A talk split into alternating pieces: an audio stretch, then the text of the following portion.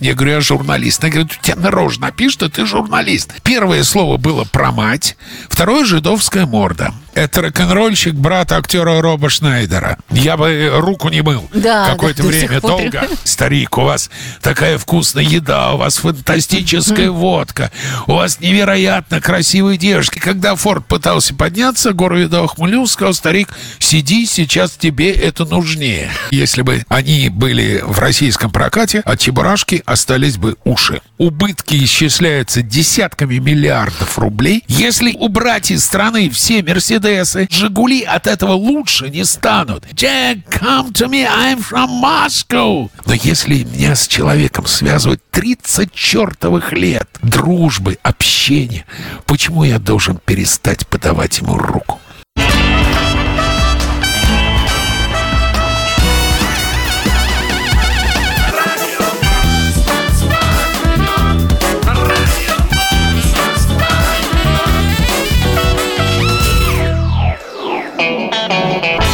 Ну что, наконец-то скажу долгожданные слова. Да, среда, середина недели. Да, вот время мы выстраиваем радиомост. Да, и сегодня радиомост э, мы выстраиваем с Игорем Сандлером вновь. Игорь, добрый день. Спасибо автор идеи Сержу Лофти. Как же приятно видеть э, гостей на красных диванах продюсерского центра Игоря Сандлера. Юль, дорогая, добрый день, доброе утро Америк- в Америке, добрый вечер в России. Всех поздравляю с прекрасным днем. А, Сегодня мы продолжаем наши эфиры. Бывает у нас иногда паузы, но мы их быстро компенсируем шикарными гостями, Да, которых мы точно. приглася- приглашаем. И сегодня э, я пригласил к нам в гости моего старого доброго друга э, Давид э, Шендеров. Шнейдеров. Шнейдеров, э, советский российский режиссер, у него столько регалий. Не Э, надо читать только все регалии. А то Скажи просто хороший пройдет. парень, и все хватит. Вообще, самое главное, он- я коротко скажу, он рок-н-ролльщик. Вот именно. Все, мы выросли Всё. на одной Всё. музыке, в одну эпоху, на одной волне. И об этом мы сегодня будем говорить. Ну, о музыке, секундочку. о текстах, песням. Отлично. Да, здорово так, когда рок-н-ролльщик учится физике на английском языке, а когда рок-н-ролльщик в 97 году приезжает на Оскар, вы знаете, насколько это актуально сейчас слышать, потому как мы только-только, да, отгремевший Оскар тут все видели. Это рок-н-ролльщик, который общался с Джеком Николсоном на э, русском языке. Вот прям я Это еще раз повторю. э, Да, это вот этот, как раз- рок- Юль, это рок-н-ролльщик брат актера Роба Шнайдера. О, На самом деле, кровный брат. Прямо кровный брат. Прямо кровный брат. Какой, двоюродный или... Нет, это все сложнее. Он сюда приезжал, и ребята, которые его приглашали, позвонили мне и сказали, старик, давай приколемся. Он Шнайдер, ты Шнайдеров. Ну, в общем, почти одно и то же. Короче, Давай ты его, выяснили. ты его да? встретишь в аэропорту, ну и посмеемся. Встретил, посмеялись. Когда мы закончили смех и официальное интервью, ко мне подходит другой парень и говорит, hey, I'm John Schneider. Uh, I'm brother of this guy. Это его родной брат Джон, продюсер, и он собирает генеалогическое древо семьи Шнайдеров.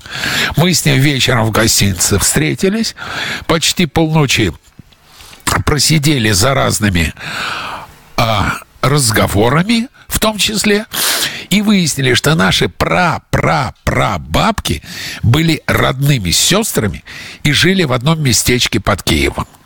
Офигеть. это вот так да. вот. Вот. Ну, ты попал в его генеалогическое древо, Да, древо, само да. собой, да? И всё, я стараюсь, когда-. Приезжаю в Америку, я стараюсь э, общаться, но с Робом сложно, потому что сам понимаешь, он актер, он Ну, понятно, то там, то там. А с Джоном я знаком с его семьей, с женой, тремя дочерьми В Нью-Йорке они живут, да? в Лос-Анджелесе. Да. Ты к ним летал домой? Был Ну, э, дома или- не был, мы в ресторане встречались. Встречались. Вот, а Лос-Анджелес я люблю.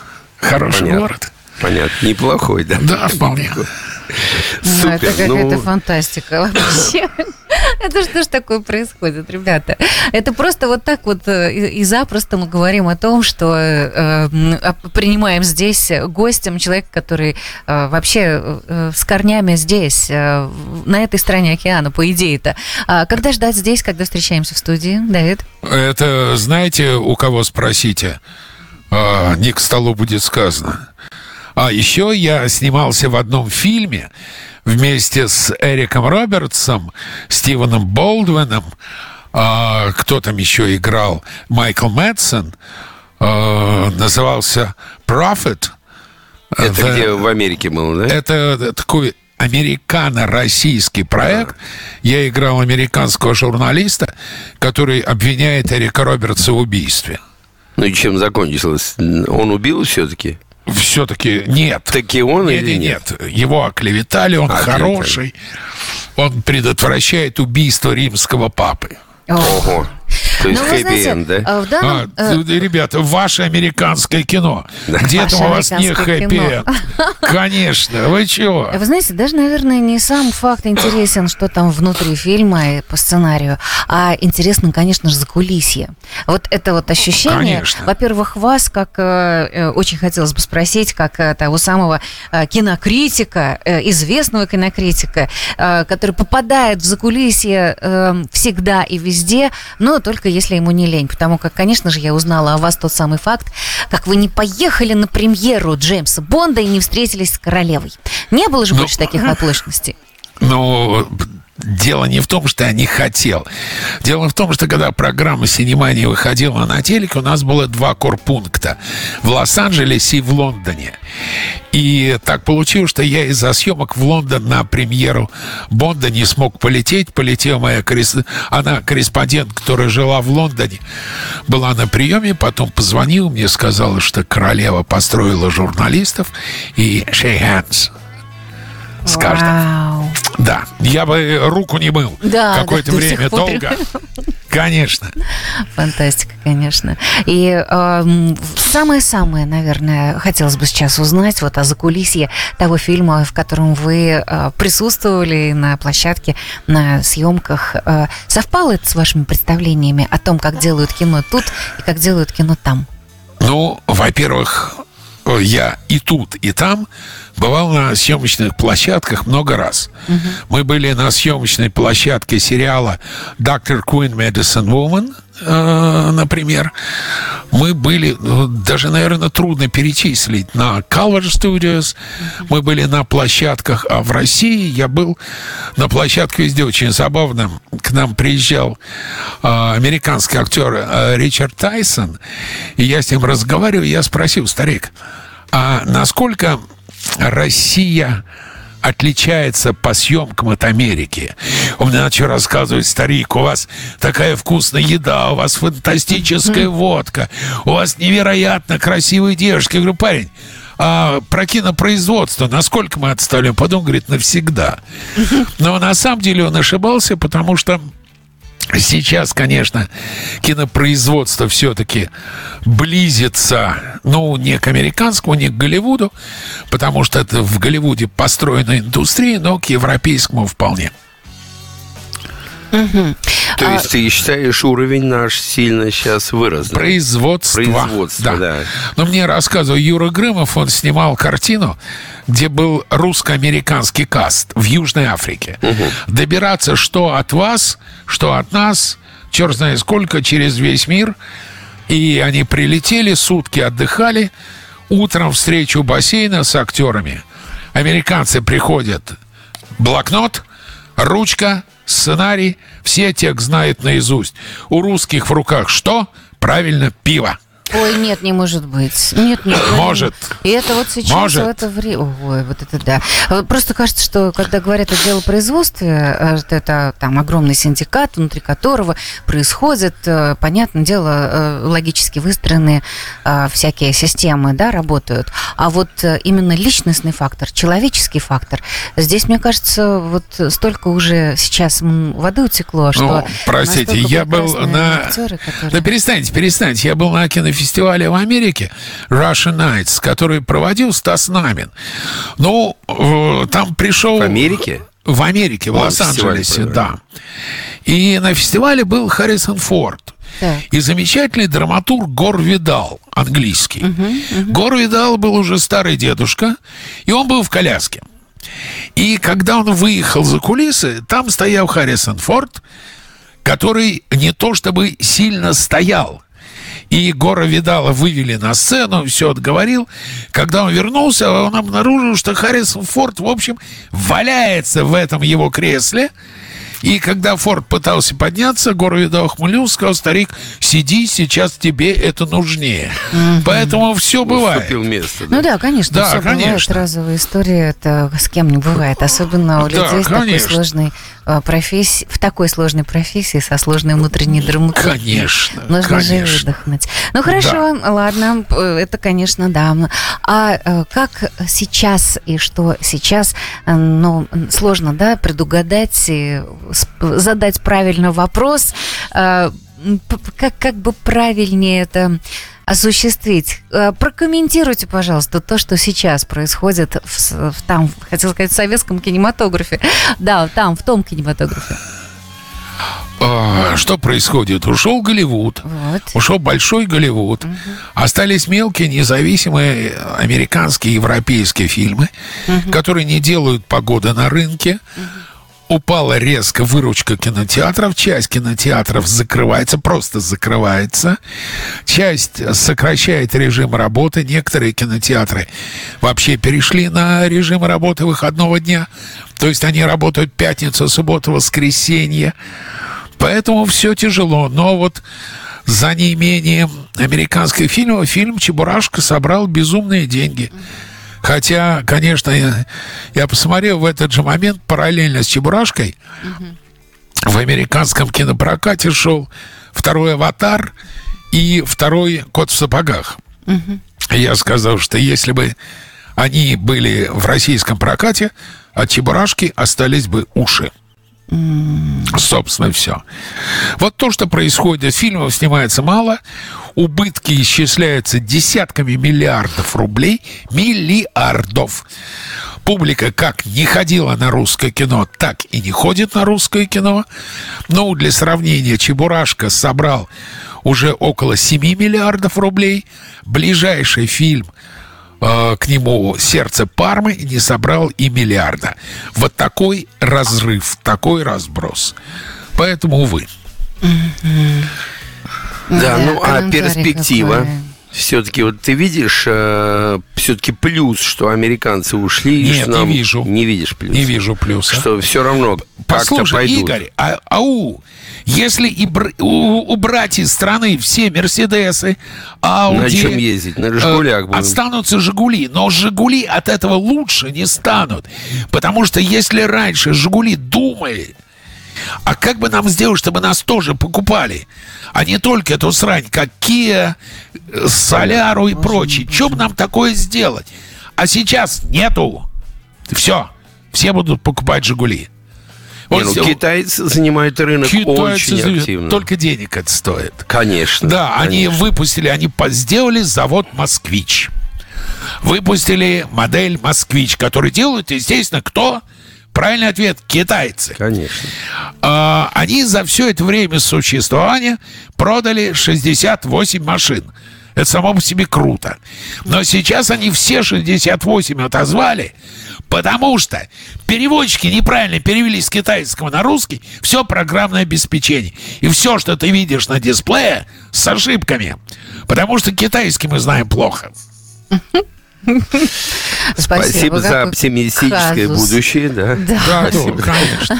Ну, Не вернемся за к кинематографу, вернемся к музыке в кино, вернемся к тому, как э, на самом деле вот это все все-таки, да, давайте немного музыкальную какую-то такую окраску или хотя бы какую-то романтическую придадим нашему разговору. А, Привет, от Алексея Грина вам а, прилетел на, из с Украины. Привет, Алексею Грину. Поэтому, да, пожалуйста, Леша, лови.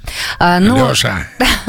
а, Давайте вот через историю с Джеком Николсоном все-таки. Это не кулуарная история, это история красной дорожки. А, ну, как. Да вот- было- Давайте расскажу историю про Джека Николсона. Давайте. Это была премьера фильма «Mars Attacks». И по красной дорожке шли Пирс Броснан, все звезды. И шел э, Джек Николсон. Николсона в Голливуде называют мистер No. Он не дает интервью. Он дает интервью глянцу, по случаю и прочее, прочее. И я стоял, вокруг меня стояли американские журналисты, я с оператором. И когда проходил Джек Николсон, я ему заорал, «Джек, come to me, I'm from Moscow!» Вдруг Николсон остановился, подошел ко мне, взял у меня из рук микрофон, наклонился к моей камере и сказал, «Здравствуйте, я Джек Николсон, как вы поживаете?» Отдал микрофон и ушел. Все ко мне кинули, что он сказал. Я сказал, не скажу. Вот такая была Он не дает интервью, не скажу, да? Да. А представляете, как э, заголовки пестрели газет. Конечно. Джек Николсон взял, дал интервью на русском У языке. Не, я помню, со мной тоже пестрели реально заголовки газет. Угу. У меня было интервью с э, Джордж Клуни. И э, после интервью я ему сказал, что Джордж, ты меня, конечно, не помнишь, но я был первым русским журналистом, который взял у тебя интервью после сериала ER, угу. после премьеры твоего первого полнометражного фильма One Fine Day. Угу. Он сказал, о, говорит, да, действительно, пойдем со мной. Вывели меня в коридор, тут же кинули журналисты, наставили камер. У меня, меня за плечи сказали, ребята, смотрите, это Дэвид, это первый русский журналист, который взял у меня интервью uh-huh. на моем первом полнометражном фильме. Оба меня за плечи сказал, как жаль, что мы оба не помолодели. А дальше в американских газетах Джордж Клуни помнит журналистов, которые берут у него интервью. Джордж Клуни уважает журналист. Джордж Клуни помнит, как у него брали интервью много лет назад. Знаешь, вот такая вот штука ну, замечательная. Да. Они удивительно... Со мной было две таких истории. А вторая... Э, были... У меня были интервью к фильму «Чикаго». Uh-huh. Я приехал, там были все, кроме Кэтрин Зита Джонс. Uh-huh. И в перерыве я подошел к девчонкам, которые э, сидят на ресепшене из э, пиар-компании. И э, говорю, девки, а где у вас здесь курят? холодно на улице, невозможно. Я не верю, что вы курить бегаете. Они говорят, только никому не говори. Я говорю, девчонки, могила. Они говорят, пройди там двери направо, направо, еще одна дверка. И там мы туда бегаем курить.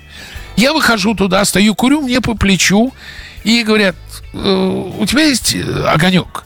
Я поворачиваюсь к Кэтрин Зита Джонс. Мы с ней покурили, поболтали, я ушел, говорю, девки, что с бардак, почему? А мне интервью, она говорит, дает только domestic, только американским журналистам. Я говорю, девки, я уже американский. Они говорят, я говорю, девки, посмотрите на меня внимательно, я уже американский. Они говорят, значит, иди на второй этаж, там сидит девочка Кэрол, если ты с ней договоришься, говорю, девочка, я с ней договорюсь. Я иду, девочка уже ржет на меня. Я ей объясняю, что мне надо. Она говорит, смотри, сейчас не пришел один журналист. Есть 10 минут. Иди, бегом. Я вхожу, Кэтрин говорит, привет. Открывается дверь, входит президент этого пиар-агентства. И говорит, ты кто? Я говорю, я журналист. Она говорит, у тебя на напишет, что ты журналист. Ты откуда? Я говорю, какая разница? Она говорит, откуда? Я говорю, из России. Она говорит, пошел вон. Я говорю, она дает интервью. Я говорю, тетя, я летел через полмира. И тебе 10 минут жалко. Все равно начинается скандал. Туда входят с камерами, начинают фотографировать. Вдруг Кэтрин Зита Джонс делает два шага вперед, так меня отодвигает в сторону, и говорит, я никогда не откажу в интервью человеку, который приехал с родины отца моего мужа. И дальше в газетах. Кэтрин Зита Джонс уважает семью. Кэтрин Зита Джонс знает родственников своего отца. Кэтрин Зита Джонс высказал уважение к России. Прикольно. Вот ну это да, ньюсмейкеры, да? это же большая Конечно. часть работы, правильно заголовок придумать. А как вы прокомментируете а, сейчас а, сериал, который а, гремит здесь, Marvelous Миссис Мейзел? А, уже какие-то последний сезон, пятый, по-моему, сейчас выходит. А, было ли Я у вас большой охотник до сериалов. Я лучше про короля и шута. Вот это правильная музыка. Тогда, знаете, мы сейчас э, удалимся на рекламу буквально пару минут и обязательно вернемся для того, чтобы продолжить. Ну и, конечно, э, очень хочется узнать, а, на ваш взгляд, так как мы в программе «Музыкальный салон», а, какой самый интересный музыкальный фильм на, вот за последнее время, э, который вас действительно заинтересовал и который бы вы порекомендовали всем посмотреть. Это музыкальный салон, мы вернемся.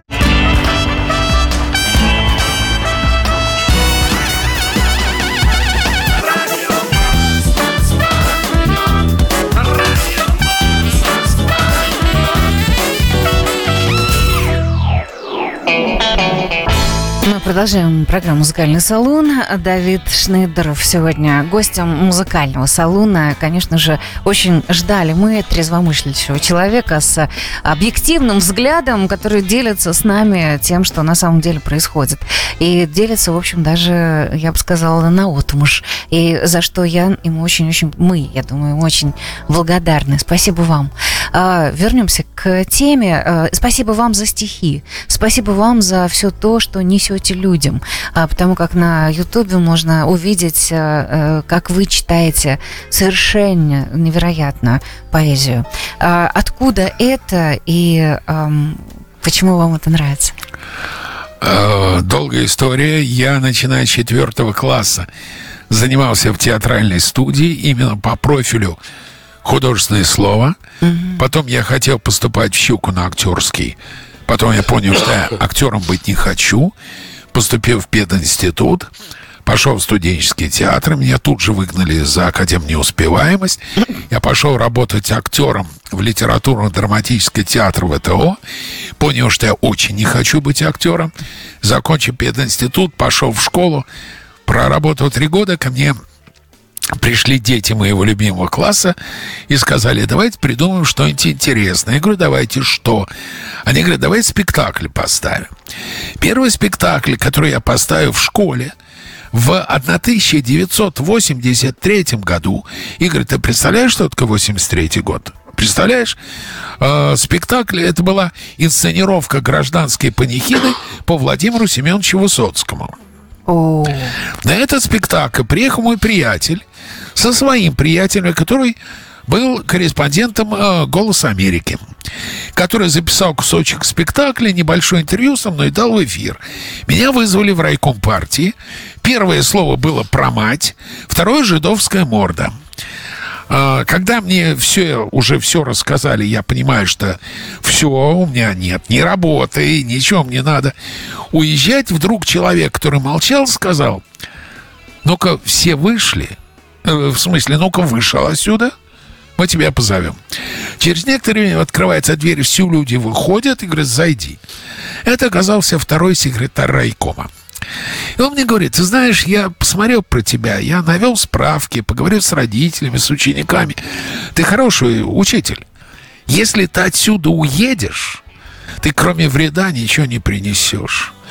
Поэтому предлагаю следующее. Мы тебе даем помещение, доски, ткань, фонари. Делай со своими детьми театр. Потом подумал, сказал, а насчет репертуара? Ты, говорит, освой Шекспира.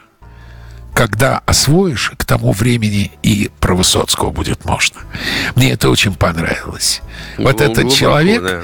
А потом через два года поступил в Щуку на режиссерский факультет. Mm. И э, зав кафедры художественного слова был Василий Семенович Луновой. Oh. Собственно, у него я и учился читать стихи.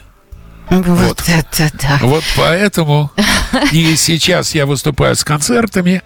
У меня 2 апреля как раз концерт. Со мной играю, я читаю стихи под музыку. Со мной играет клавишник групп «Черный кофе» и «Манго-манго» Саша Дронов. Mm. Это такой рок-н-ролл в стихах. Mm-hmm. Вот. А можно, Пастернак, одну зарисовочку? Она маленькая, да, я знаю, что у нас мало времени, но все же, пожалуйста.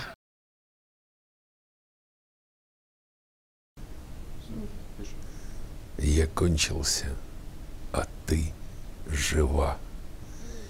И ветер, жалуясь и плача, Раскачивает лес и дачу, Не каждую сосну отдельно, А полностью все дерева Со всею гладью беспредельной, Как парусников кузова На глади бухты корабельной. И это не из озорства И не из радости бесцельной, А чтоб в тоске найти слова тебе для песни колыбельной. Вот легкое напоминание. Экзамен по художественному слову, когда закончился экзамен, председатель экзаменационной комиссии был великий чтец Яков Михайлович Смоленский. И когда закончился экзамен, сказал, Шнейдеров, останься. Я остался. Он говорит, «Э, вы очень плохой артист. Я говорю, он говорит, ты не волнуйся, я тоже плохой артист. Но я умею читать, и ты умеешь читать. И я тебе сейчас объясню. Актеры читают от сердца к сердцу. Это неправильно. Мы, чтецы, читаем от головы в голову. А из этой головы путь к сердцу короче, чем от сердца к сердцу. Читай в голову. И еще он сказал, и вот если вы сейчас слушали, Да. а, в чем секрет абсолютной неповторимости голоса Высоцкого. Высоцкий тянул не гласные, а согласные. Да. Он садился на согласных. Он говорил не согласные, а согласные. Получалась очень твердая, жесткая речь. И это очень круто. Но этому его никто не учил, это у него от природы. Он, э, Он закончил школу студию МХАТ немножко. Да, да, да. Поэтому- Ну, не, ну, свое выработал, вот именно вот Да. этот акцент на Да. согласный. Это, это Бог ему дал вот Да. дар такой, и все. Да. Ну, Меня учили в Щуке. Я когда поступил в Щукинское училище, мне мой педагог речи, великий педагог Наталья Михайловна Холина, и благодарен навсегда. Прошло, наверное, два занятия, она говорит, Шнейдеров, останься. И говорит, мне совершенно не нравится ваш голос. Я говорю, почему? Она говорит, ну вы большой, грузный, а у вас голос высокий и чистый. Хотите, я вам понижу голос и сделаю его чуть надтреснутым. Говорит, мужчина не должен говорить чистым голосом. Мужчина должен слегка хрипеть. Она мне посадила голос на кварту, на 4 Ого. тона. И научила располагать связки так, что мне голос... Да, а, чуть натреснут. И она потом говорила, что у нее есть двое студентов, с которыми она добилась отличных результатов. Это Шнейдер и Джигурда, О, даже так. который ре- ревет, как раненый вепрь. Подожди, а ты помнишь, как ты говорил, ты можешь сейчас по-другому говорить? Или уже настолько вжился в? Я... Нет, я, наверное, могу говорить практически. О. А, не, а, Ну-ка, ну-ка, ну-ка, не- ну-ка, подольше У меня сейчас нет. а, Я сейчас располагаю связки так, что я говорю, стараюсь говорить абсолютно чисто. И у меня голос не дребезжит практически совсем, потому что я умею варьировать свой голос от чистого высокого до достаточно низкого и хриплого. Вот только Но сейчас не уходите трудно, на труд- шепот, трудно- пожалуйста. Трудно говорить, как У нас осталось буквально ну, а, минуты. а зачем? Да, ну, но все-таки Зачем? ну, ты сейчас напрягался, я смотрел. Я э, просто, если я сейчас говорю не контролируя, то для того, чтобы говорить чисто и высоко, я должен контролировать чуть свой голос. Я просто должен подключать мозг Да, для да, того, чтобы мой голос не звучал так, как он обычно звучит. Супер. супер, Спасибо. Осталось пару минут Шикарно. буквально до конца часа. И наш э, важный жаль. вопрос. Да, вот нужно обязательно еще встретиться. Э, Наш Не, мы продолжаем с Давидом. Да, Юля, хорошо. мы продолжаем с Давидом. Хорошо. да. Ну, а все равно вот, вот эти две минутки, которые остались до конца Да. часа, все-таки, может быть, можно задать вам вопрос. На ваш Конечно. взгляд, из последних кино, из «Жемчужин», музыкальный фильм, который вас тронул? Ох, вы знаете, ну вот меня не очень тронули ни новая версия, вот Side Story, а, ни как его там, La La Land, Но это я... Uh, I am old-fashioned and conservative. Поэтому я люблю Jesus Christ Superstar. Норман Джуйсон прекрасно снял этот фильм. Мне нравится... Я очень люблю Натали Портман и старую высайскую историю. Угу. Замечательный, на мой взгляд, фильм «Чикаго». Абсолютно прекрасный. Я люблю Кэтрин Зиту Джонс. И я брал интервью у Рене Зелвигер. Я у нее спросил, Рене, вот ты актриса, ты уже сыграла столько ролей, а ты еще можешь плакать в кино? Она сказала, Дэвид, если ты решишь пойти в кино, не зови меня с собой. Я тебе испорчу весь просмотр. Я буду либо хохотать на весь зал, либо рыдать у меня на плече. Я говорю, так это же отлично. Она говорит, тогда надо идти вместе в кино. А я помню, когда первый раз поехали в Америку, это был American Film Market в Санта-Моника. Год? 97-й. 96-й. 96-й. 96-й. И у меня был интервью с парнем, я не помню, как его зовут. Он э, снял кино э, Whole Wild World. Вот на этом мы сделаем паузу, Хорошо. а заинтригуем. А вы, пожалуйста, между собой там в закулисье не разговаривайте. Давид Шнейдеров. И именно с этого момента, 96-й год Санта-Моника, мы и продолжим. Это музыкальный салон. Вот такой у нас сегодня гость.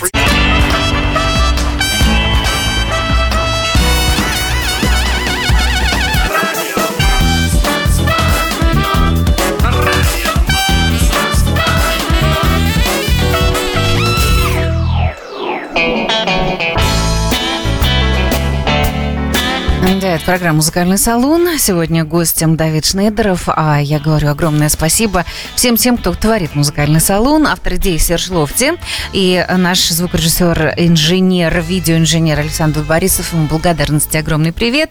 Катюша Субботина, огромный привет. Прямо в самолет. Она подготовила программу и вылетела. Ну и, а, конечно же, огромный привет а, всем, кому мы любим, кому скучаем. А, продолжаем мы наш эфир и невозможно не продолжить. То, то что тронул а, прямо перед а, полднем в Нью-Йорке, когда мы объявили Давид Шнейдеров. А, интересно ознаменовалось то, что здесь перевели а, время с зимнего на летнее.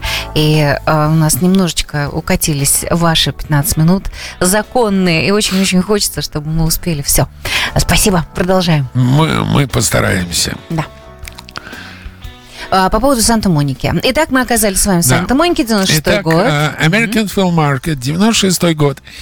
У меня интервью с парнем, который снял фильм The Whole Wild World.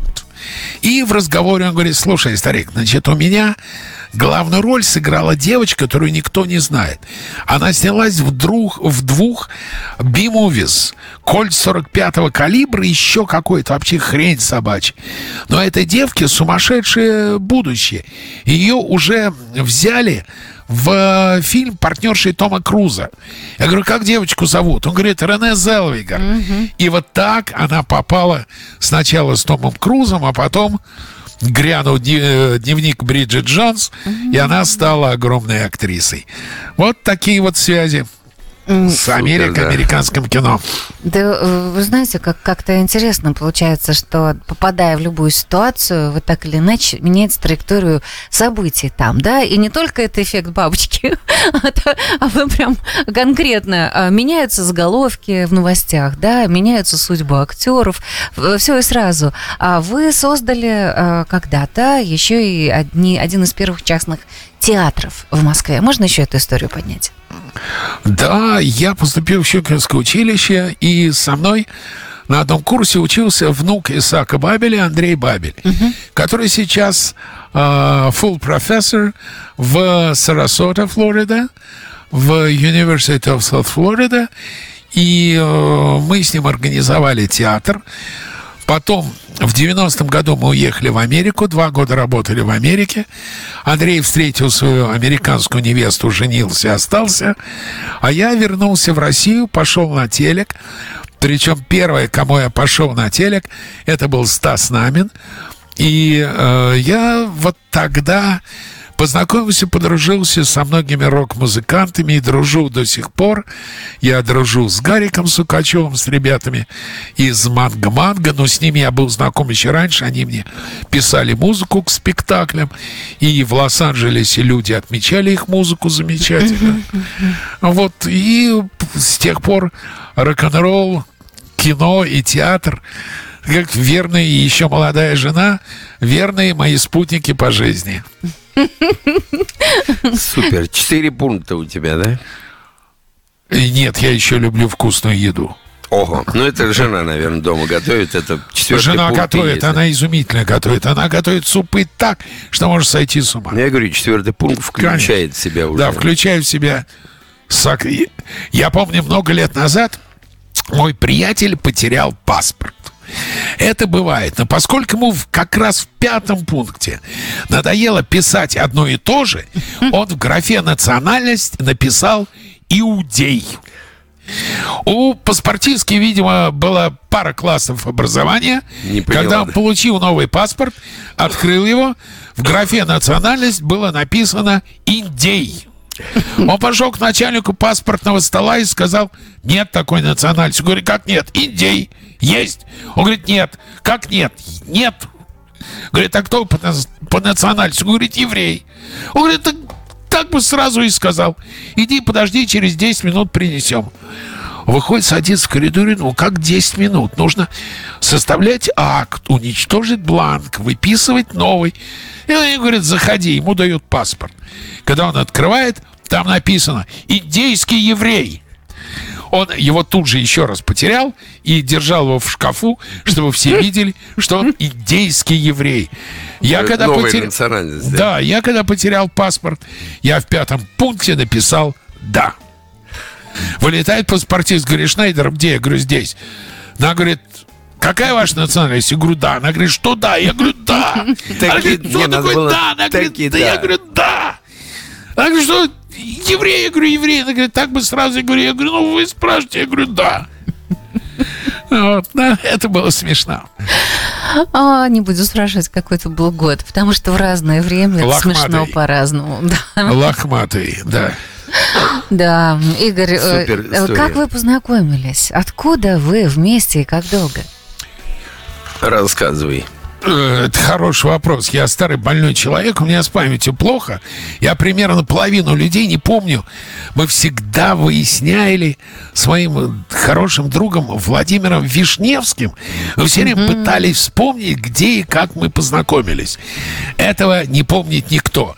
У меня такое ощущение, что я с Игорем знаком всегда. Поэтому, не знаю, вот он всегда такой, и всегда лысый, и всегда с улыбкой. Всегда не меняется. Он просто И- паспорт он теряет всегда не каждые 10 меняется. лет, чтобы э, Он дата просто, рождения э, он просто не не нет. У него есть небольшой секрет, который я знаю. У него дома маленькая криогенная лаборатория, и когда он приходит домой, он ложится в жидкий гелий, Ясно. поэтому хорошо сохраняется. Всего 30 минут каждый день. Конечно, каждый день криогеновая ванна. Это как Макаревич меня не видел лет 10 на улице. Идет, о, заморозили. Мне Макаревич рассказывал, он был в Токио. Едет в токийском метро, куча народу. И в какой-то момент он понимает, что ему нужно выходить. Перед ним стоит огромный негр в длинном пальто. Макаревич со всей дури врезается к нему в спину. Негр в гневе поворачивается, смотрит, говорит, Макаревич. Оказалось, что он учился в университете дружбы народов а, в в Москве. Да, и очень любил машину времени еще со студенческих времен. Так что это мир да. маленький, мир крохотный. Сто процентов. Конечно. Да. Ну, а когда в том году, по-моему, да, Давид меня пригласил, я был у него на радио, и была потрясающая А программа. Игорь делал Это- потрясающий Сандлер Фест. Замечательный. Ну, Мне так понравилось. Там были такие хорошие ребята. Никита Пресняков со своей группой. Ребята, которые пели классическими голосами рок-музыку. Был трибют Металлик. Все было классно. А потом на сцену вышли четыре седых парня взяли гитары, и как дали воля и разум, и зал встал, потому что это был настоящий рок-н-ролл. Да, группа, Группа «Мастер» взорвали. А, тогда всё, Никогда да. не забуду тоже на одном из огромных open air, когда много-много-много артистов выходило на сцену, все было здорово. Потом вышел круиз и сказал, «Брум, тут, тут крутится волчок. А Всё, для меня свидания». 1999 год, 31 декабря. Я нахожусь в Вашингтон, Д.С. И э, мы пошли с друзьями к Белому дому, где выступал президент Клинтон. Не помню, кто выступала Селин Дион. Не помню, кто вел кто-то из тоже больших людей. А потом вышел и так с чуть севшим голосом сказал And now, guys, here are Creedence Clearwater Revival. Вышли ребята, как дали Have You Ever Seen the Rain? И я заплакал. Я стоял, плакал, потому что никогда не мог подумать, что эти люди, чью музыку я так любил с детства, я буду стоять, их почти не видно, они были далеко. Но я вживую слышал, как живые Creedence Clearwater Revival поют Seen the Rain, который еще с первого института помню. Наизусть вот это знали, было, да, это- конечно. Какой год был? С 99 на 2000 Это Когда где? все думали, что это миллениум. А миллениум с 2000 на 2001. Да, да, да. Да. Да, это Фогерти, это, конечно... Конечно, ну, это братья. классика, да, братья Фогерти. Братья это- Фогерти. Это классика. Уби. Дуби, Traveling Band. Очень люблю их музыку. Ну, это настолько ярко, оригинально и неподражаемо. Абсолютно, Они да. именно вот свой стиль создали, и они, и больше никто не смог играть вот Да. так, так, как они это...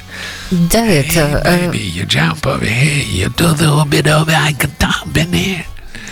Да, не останавливайтесь. да. Спасибо. А у вас такой открытый мир, английский язык, который, э, когда вы говорите, он просто абсолютно ваш родной. А Откуда идея поступить на физический э, факультет э, на английском А, языке? Опять долгая история. Значит, английскому языку меня учила моя кузина, которая двоюродная сестра. Она родилась в Новой Зеландии. Она, собственно, в Россию приехала в 16 лет и доучивала русский язык. Когда мне исполнилось лет 5 или 6, она начала меня учить английскому. Самым простым и садистским способом.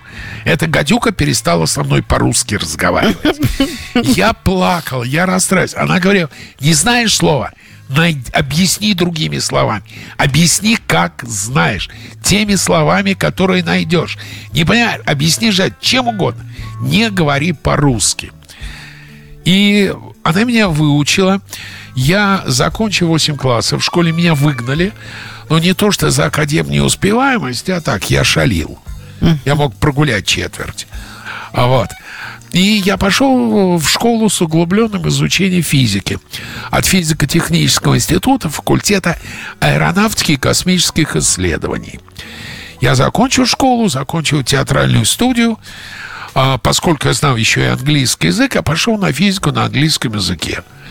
Вот. Ну вот, а дальше уже вы все знаете. Вот уж да, пути неисповедимы. Спасибо вам Абсолютно. огромное. Ну, а тебе Спасибо. пригодилось э, знание твои вот по физике, аэро? Ты знаешь, смотри, э, техническое образование очень полезно. Ну вот да. Оно систематизирует Вот, мышление. это, да. Оно учит подмечать факты, собирать факты, анализировать факты и делать выводы. Поэтому да, очень пригодилось, конечно. Ну, а потом это еще среда общения, конечно. Спасибо.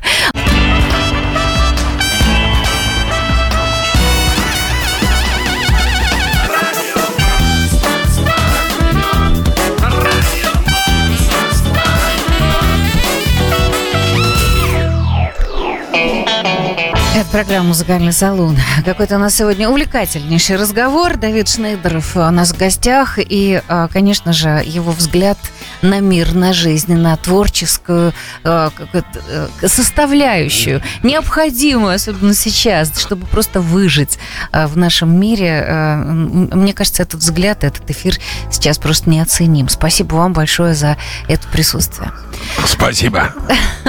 А, ну что, немного музыкальную какую-то, мне кажется, нужно сейчас придать окраску, да? Да, пожалуйста, Игорь, ты как-то... Давид, ну расскажи какие-нибудь музыкальные байки. У тебя большая история тоже и в центре Стас Намина, и не только. А, Король и Шут, хотел про них поговорить. Мы про Сукачева, про мы, Гаранина. Э, делали друзья. программу уже э, после Стаса Немина на телеканале «Парк развлечений» uh-huh. мы делали программу про рок-н-ролл. Uh-huh. И Сережка Галанин был ведущим. И к нему приходили любопытные молодые группы. И я помню, пришли очень приличные мальчики из Санкт-Петербурга, которые назывались Джейн Эйр. О, точно. Такие мальчики юные, их никто не знал. И я у них спросил, пацаны, а почему Джейн Эйр? Их э, руководитель сказал, вы знаете, он такой вежливый-вежливый. Когда мне было три года, моя бабушка читала мне на ночь Джейн Эйр. Я ну хрена себе бабка питерская. Охренеть трехлетнему ребенку. И я думал, что это книга ужасов. И когда мы решили создать группу, я собрал ребят и тоже читал им вслух Джейн Эйр. И мы решили назвать группу Джейн Эйр. Потом ребята вышли на сцену, взяли гитары. И как дали матерный панк-рок, у меня аж челюсть вывалилась. Ой, это такие вот вежливые, изысканные мальчики. Интеллигентные питерские, да? Питерские, ну что, конечно, питерские. Это уже просто звучит как анекдот от Давида Шнайдерова, да? Ну, ну какие казусы. Ну почему? Ну это не анекдот, это правда. Да, да я понимаю, понимаю. Real story, да? Конечно, конечно. Ну, а, это, конечно, э, действительно оно. А когда вы делали театр? Вот э, сразу, конечно же, вспоминается все то, что мы э, знаем, наследие, там, допустим, Ленкома и все, все то, что музыкальное наследие к нам пришло, как Лилу любви. А у вас как там было с музыкальной составляющей? Знаете, смотрите, ну вот я поставил спектакль, Э, американского драматурга Артура Копета, uh-huh. Который по-английски назывался «Dad, oh dad, poor dad, mama's hung you in the closet and I'm feeling so sad». На русский перевели «Папа, папа, бедный папа, ты не вылезешь из шкафа, ты повешен нашей мамой между платьем и пижамой». Я попросил своих друзей из «Манго-манго» написать самую приставучую песню, чтобы человек, услышав эту песню, пел ее долго, чтобы она сидела в голове, как чертова заноза. Они мне звонят, говорят, все, мы придумали. Я прихожу, говорю, включайте. Они говорят, нет, мы сначала выйдем. Потому что как только мы ее услышим, мы больше мы начинаем репетировать, мы все время на эту песню сбиваемся. Они вышли. Они сделали одно четверостишее на русском, одно на английском. Папа, папа, бедный папа, ты не вылезешь из шкафа, ты повешен нашей мамой между платьем и пижамой. Dad, dad, poor dad, mama's hung you in the clothes, and I'm feeling so sad. Я сказал, клево, все, это то, что нужно. И вот мы собирали в э, огромные залы 50 человек. А, ровно в 7 открывались двери, люди заходили, видели пустой зал, открытый занавес, черный кабинет, и на сцене пусто. Начинала звучать эта песня. Люди рассаживались. А есть такой театральный закон, когда пустой зал, в нем холодно. Люди садились, их начинал бить озноб. Они садились ближе к друг другу, песня играла. Они начинали рассаживаться подальше, песня играла. Выходили актеры, ставили на сцену стулья, какие-то кубики, а потом приглашали людей на сцену. Зрители сидели на сцене. И когда все зрители садились, гас свет, уходила музыка, и в этой тишине сзади них закрывался занавес. Если бы возможно, мы еще и пожарный занавес опускали с грохотом. Наступала кромешная тишина и темнота. В это время выходил актер, играющий главную роль, проходил сзади зрителей и делал так. Крик, кто здесь? Кто? Кто до меня дотронулся? Я единственное говорю, чтобы, во-первых, никто не упал, чтобы ты ловил. И главное, чтобы никто не помер. Вот, и Это первый, сложнее. Да, и Не первый понял. монолог он просто обла- облокает человека на колено и смотрел ему в глаза. На расстоянии 10 сантиметров действовал убойно. Совершенно э, ко мне подошла потом руководитель курса. Ну, а в ответ не получали? Ой, нет? Интерактивный сунула спектакль. дрожащую сигарету в рот и сказала, знаете, Давид, у вас когда-нибудь на спектакле кто-нибудь умрет, вас посадят, и вы закончите свою жизнь в тюрьме. Вот, ну это было клево. Там Прикольно, были да. действующие лица. Мама, мальчик, девочка, венецианские деревья, мухомо- мухоловки, лесбиянки. Была рыбка пиранья, потом всех их убивали топором в конце. Он все такой был э, авангард. Короче, А скажите, а, да, Да. какой-то полгод и как назывался театр, чтобы мы сейчас поняли, о каком периоде А, э, назывался идет театр, э, театр камерных форм. А в Лос-Анджелесе это был с 2000 по с 90, с 90 по 92 год. Мы работали. У нас был э, пиар-эйджент, парень, который был пиар-эйджент во время первой постановки The Hair знаменитого мюзикла, и он раскручивал наш спектакль. И в LA Times, в Variety были статьи. У нас мы привезли с собой главного актера, который играл на русском. Все остальные играли по-английски. Зрители выдавался такой буклет, где был перевод монологов на английский. И очень много было статей про э, bilingual э, performance. Спасибо, ничего себе. Значит, это что. вот как давно было. 90 Да я давно живу, вы что, мне... Да, я понимаю, это я просто 560 отмотала. лет. Вообще, я старше Игоря в 10 раз. Он вообще еще мальчик в сравнении со мной. Просто молодой. Он просто облысел рано.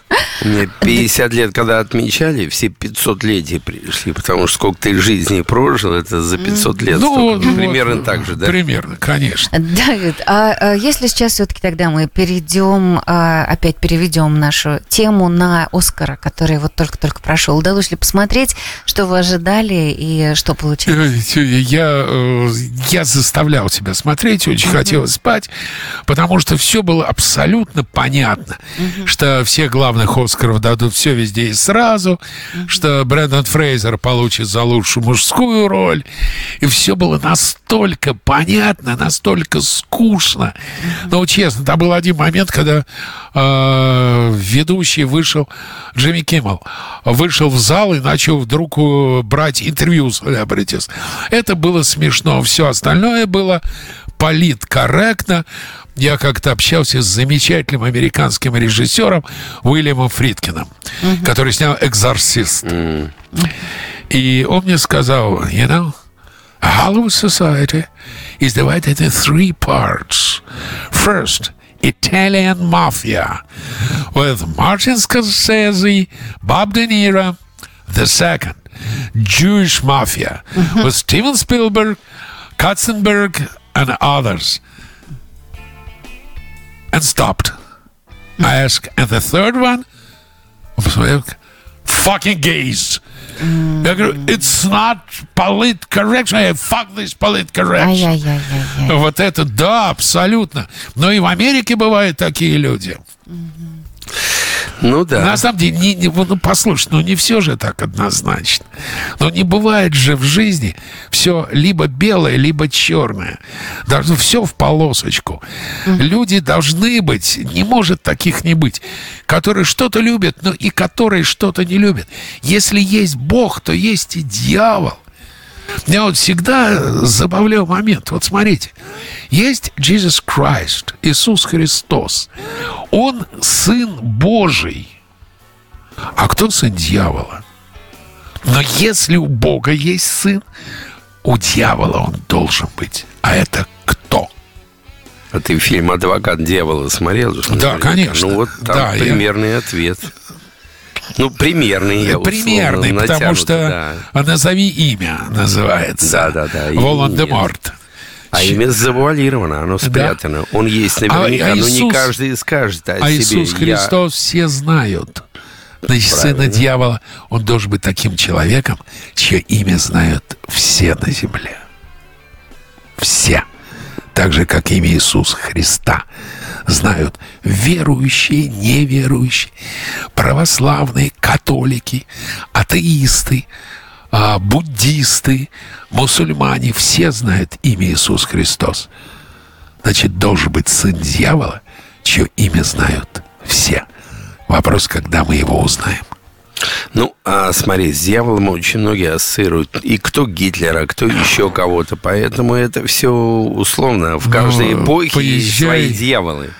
Ну, а Иисус Христос один на Он века. во всей эпохе, да. да. Но дьявол перевоплощается. Кто, дух... А Иисус Христос нет. Почему такая несправедливость? Они, а мир несправедлив. Мы же с этого начали. Мир несправедлив. Поэтому тут иногда трудно искать какие-то аналогии. Но ну, это я так оппонирую немного. Но мы уж, да. ушли так уже ушли философию от музыки, да, совсем. От музыки ушли. Но почему мы от музыки ушли?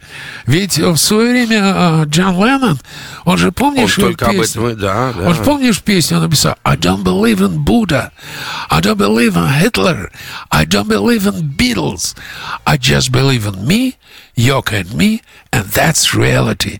The dream is over. What can I say? The dream is over yesterday. I was the dream weaver, but now I'm reborn. I was the walrus, but now I'm John.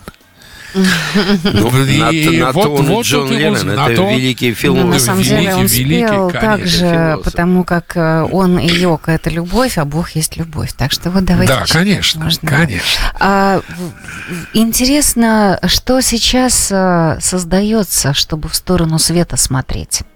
А как вы думаете, что вы вот сейчас чувствуете? чувствую сейчас фигово. Угу. Потому что я был на концерте Гарика Сукачева, который я знаю с 92 -го года. Там были ребята, с которыми я работал, Стаса Намина, которых я знаю столько же лет. Например, Саша Скляр. И когда я вошел после концерта Гарика в гримерку, мы с Сашкой обрадовались друг другу, обнялись, нас сфотографировали. И я опубликовал эту фотографию. Меня облили дерьмом с головы до ног как ты можешь, это мразь, как ты можешь с ним вообще за руку подавать. Я за это, эту ситуацию ненавижу. За то, что рок-н-ролльное братство разрушено. Разрушено напрочь. За то, что я с Вадиком Степанцовым знаком много лет. Андрей Макаревич был у меня на эфирах. Я их всех знаю. Юру Шевчука много-много лет. И сейчас Степанцов, Скляр, Галанин, Воронов с одной стороны, Макаревич, Гребенщиков, Кортнев с другой стороны. И как? Я что, кому-то не должен руку подавать? Вот это меня расстраивает, пугает. За это я ненавижу сегодняшний день. Сколько я... боли в словах. Да.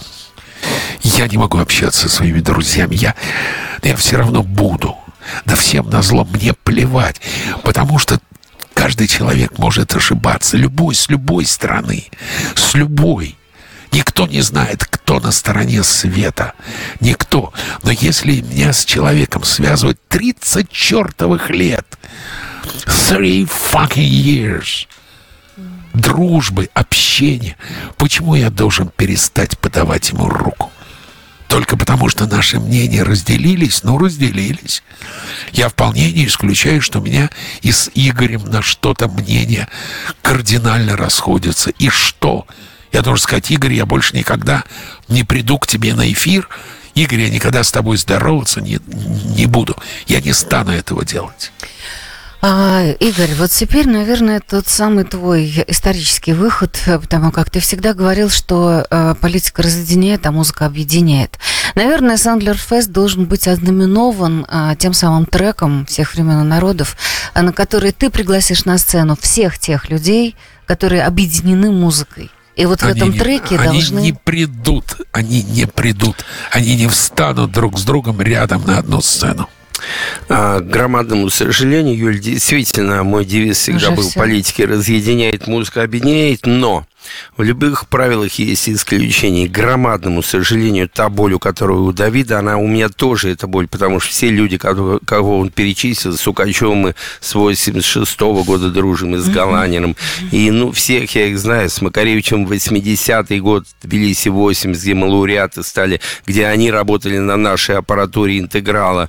Ну, это все мои друзья, и сейчас для меня очень больно, конечно, то же самое, как и Давид говорит, потому что для меня музыка это объединяющий фактор. Мы все вместе, когда я был молодой, под Битлз, Криденс и Purple и так далее, тащились. Мы выросли на этой музыке, в этой культуре. Но у каждого свой путь. Да, я больше люблю progressive rock, я меньше слушаю русский рок, я люблю западный, я люблю качественную музыку прежде всего. И слова, безусловно, важны. В России прогрессивная музыка был автограф группы «Диалог», конечно. Но, к сожалению, я вот сейчас занимаюсь, я даже фестиваль назвал «Прогрессии», про фестиваль прогрессивной рок-музыки, чтобы поднять молодежь, поднять... э, новых талантов, которые в России море, их до сих пор. Я провожу детские конкурсы. У меня неделю назад был золотая нота, там в жюри звезды сидели, обалдевали, какие дети есть сейчас. Это реально будущее России. Поэтому я глубже смотрю на ситуацию. Я не ковыряюсь в сегодняшней ситуации. Правильно Давид говорил. Все мои друзья, я всем открыт. Кто ко мне придет, welcome. Кто не хочет, это их вопросы. Но я сейчас копнул глубже. Я делаю свой фестиваль. Именно я взял 100-200 лет назад русская классика в роке. Я взял те имена, которые, как говорится, неприкасаемые. Рахманинов, Шостакович, Прокофьев, Глинка, Чайковский, э, Римский Корсаков, Мусорский, Доргомышский. И я вот на той базе делаю в новой интерпретации музыку э, русская классика в роке, в джазе, в хип-хопе, в электронной музыке, чтобы молодежь вернулась к истинным корням. То, что происходит сейчас, могут оценить следующее поколение. И потом мы будем знать, как правильно Давид сказал, кто прав, кто виноват. И это уже не важно. Мы все люди нормальные. Мы пришли на очень короткий срок на эту землю. Очень короткий. Это 8, 70, 90 лет, кому сколько Бог даст. Но мы должны эту жизнь прожить в мире и любви. У мой девиз Peace, Love, Music. Можно я прокомментирую Добавляй. твои слова? Эпоха вырождения в пути. Век новый вольный перевод развинчен. Сервантесом не вышло прирасти. Не производит пустота да Винчи. Век в череде других не проканал, не как мы полагали, что-то с чем-то. Век щелкает с канала на канал. Тречента, кватрачента, чинквичента. Вот, э, Ну вот, вот. примерно комментарий к тому, что ты говорил. Примерно так, да. Ну, Потому что классика, она... она Классика, вечная, она уже, она уже настолько, она классика, она есть классика, так же как и Битлз, Криденс, уже классика. Что будет классикой, то что сейчас. Когда это- выходит 80-летний Мик Джаггер и поет Living in the Ghost Town. Вы знаете, вот, и меня- пляшет. вот это вот Можешь с ума объединение, сойти. вот, на- вот если бы Мик Джаггер приехал к тебе на фестиваль, на него бы объединились и те, кто не может О, друг на друга смотреть. это бы арену. победило, понимаешь? Давай думать. Пусть объединится. Это Давид Шнейдеров, это музыкальный салон, мы обязательно продолжим. Игорь Сандлер, спасибо за гостей. Давид, до встречи, я в этом убеждена. Пока. Take care.